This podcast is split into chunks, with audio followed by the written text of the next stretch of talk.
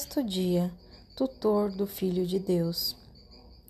Tendo Deus resolvido em seus altos desígnios que Jesus Cristo, seu amado Filho, assumisse a natureza humana para sofrer e padecer como homem na redenção do gênero humano, permitiu que ele participasse desde o seu nascimento, com exceção do pecado, de todas as nossas fraquezas o Salvador podia aparecer no mundo sem passar pela contingência de nascer, como nós, de uma mulher, porque nada é impossível à onipotência do Eterno Pai. Pergunta Pio X. Não poderia Deus dar-nos por outra via sem ser por Maria, o reparador da humanidade? Mas já que aprove a eterna providência que o homem Deus nos fosse dado pela Virgem, que o trouxe realmente no seio, que resta senão que recebemos Jesus da mão de Maria? Essas palavras do pontífice, tendo por fim demonstrar que não há caminho nem mais fácil nem mais seguro por onde os homens possam chegar a Jesus Cristo servem também para o nosso argumento.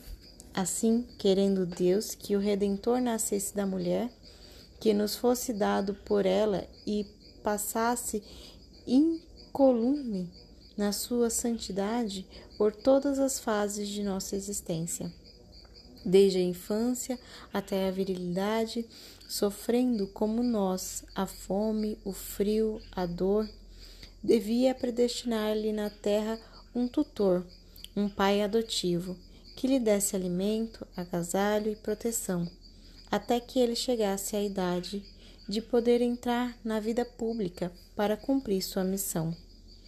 Jesus Cristo, que como Deus é o Criador e o soberano Senhor do universo, imenso na sua grandeza infinita, poderoso na sua onipotência, como homem, nasceu pobre, pequenino e fraco, carecendo de amparo e proteção de um outro homem que o defendesse na sua fraqueza. Lhe desse alimento e lhe guiasse os passos, os primeiros passos no caminho da vida.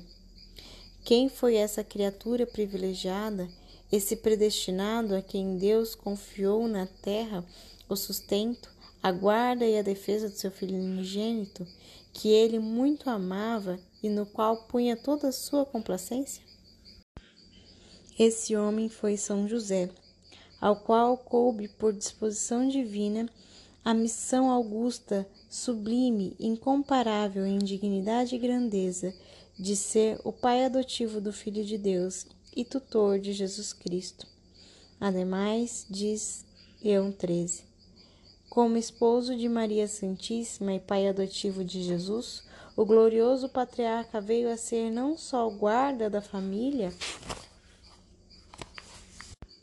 a que presidia, mas também seu legítimo e natural curador e defensor.